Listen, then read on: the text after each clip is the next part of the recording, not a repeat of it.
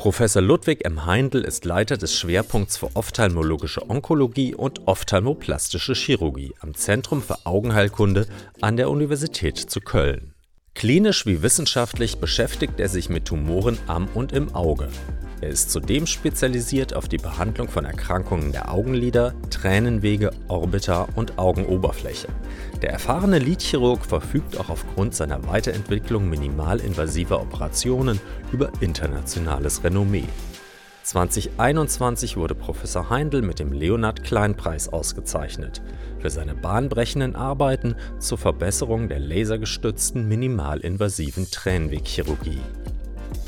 Durch Fortschritte in den Bereichen Endoskopie und Laserchirurgie konnte er in den letzten Jahren zwei neue Bypass-Verfahren zur Behandlung von Tränenwegstenosen entwickeln.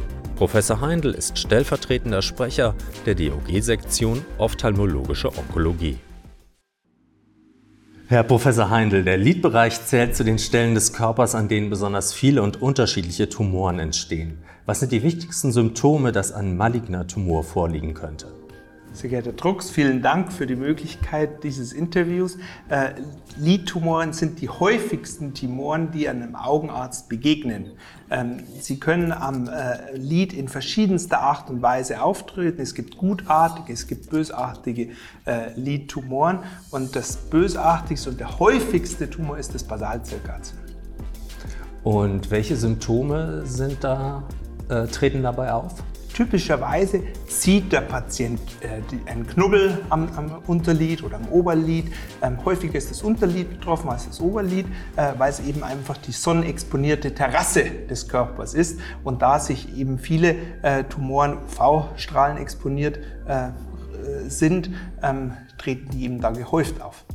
Gibt es Symptome, die häufig übersehen werden und besteht die Gefahr, maligne Tumoren mit anderen harmloseren Erkrankungen zu verwechseln?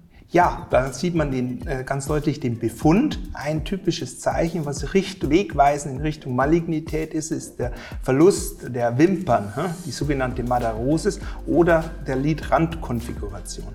Jedes dokumentiertes Größenwachstum eines Prozesses muss immer hellhörig äh, äh, machen. Ähm, auch atypische therapierefraktäre äh, Blepharokonjunktividen sind hinweisend auf eine ähm, maligne Erkrankung. Und wie wird der Verdacht dann äh, endgültig abgeklärt? Erstmal umfassende klinische Untersuchung. Das heißt, ähm, sowohl die Erhebung der Symptome als auch die Befunde, die reichen dann in eine Verdachtsdiagnose und dann äh, hängt es davon ab, von dem Ausmaß des Tumors und von der äh, Tumorart, ob man eine exzisionale Biopsie oder eine inzisionale Biopsie vornimmt. Und können die malignen Tumore am Lid auch streuen bzw. die Orbiter infiltrieren? Ja, bei den, ist, bei den malignen Lidtumoren unterscheidet man solche, die lokal destruktiv äh, wachsen, also das Gewebe am Ort zerstören. Und die können auch in die Augenhöhle einbrechen. Zum Beispiel das häufigste ist das Basalzellkarzinom des Augenlides. Ähm, was in der Regel nicht streut. Es gibt allerdings auch andere maligne Tumoren am Lid, äh, zum Beispiel das maligne Melanom, das Merkel-Zellkarzinom, das invasive Plattenepithelkarzinom, was äh, primär lymphogen in die regionalen Lymphknoten streut und damit auch dann in den Körper streuen kann und lebenseinschränkend sein kann. Und wie wird der Tumor dann entfernt und wie wird sichergestellt, dass er komplett entfernt wurde? Die ähm, Exzision erfolgt äh, immer histopathologisch kontrolliert. Das heißt, wir entnehmen äh, den äh, Tumor und äh, senden es zum Pathologen. Der Pathologe und der äh, Chirurgen müssen die gleiche Sprache sprechen. Das heißt, der Tumor ist entsprechend zu markieren. Ne? Wir machen in der Regel äh, an einem Rand eine Markierung ähm, und machen eine Zeichnung, sodass der Pathologe genau weiß, wo wir im, im Gewebe sind.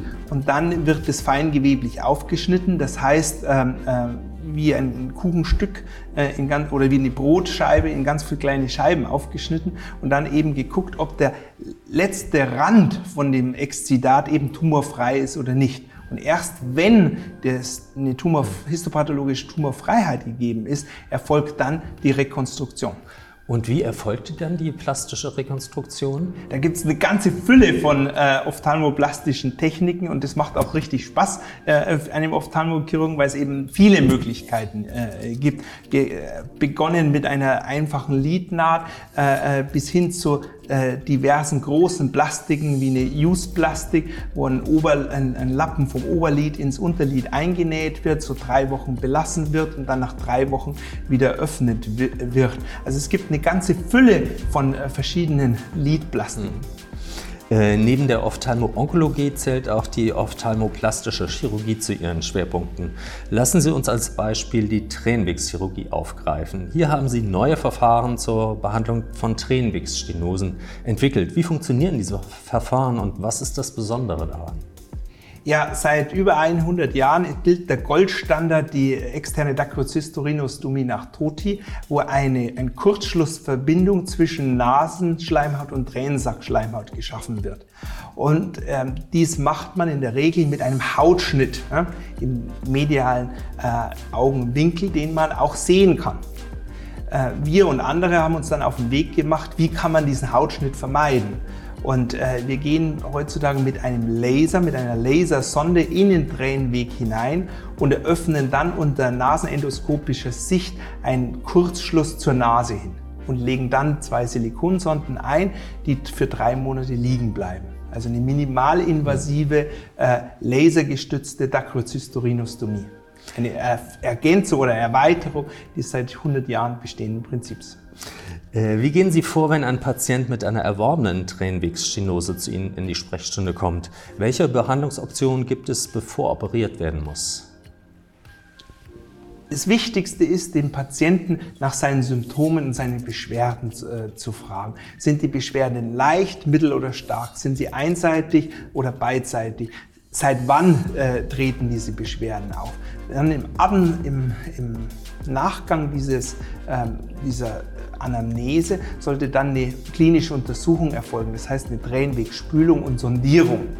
Liegt dann zum Beispiel eine absolute Tränenwegstenose vor, dann ist eine Chirurgie eine Möglichkeit, ähm, dem Patienten zu helfen. Ist eine relative Stenose äh, vor, ist zum Beispiel auch eine Ballondilatation und eine äh, und eine Schienung der Tränenwege ein probates Mittel. Aber es gibt auch medikamentöse Ansätze, wo man ähm, zum Beispiel mit Otriven, Augentropfen und ähm, kortikosteroidhaltigen Augentropfen eben äh, versuchen kann, den Tränenweg zu weiten.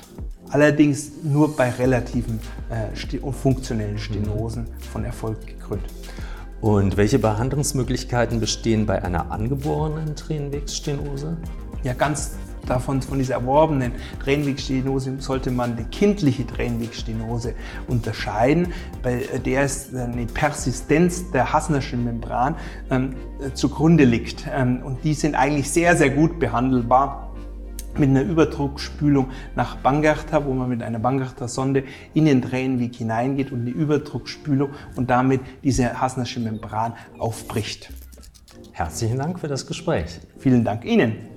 Vielen Dank für Ihr Interesse. Bis zum nächsten Mal auf iFox.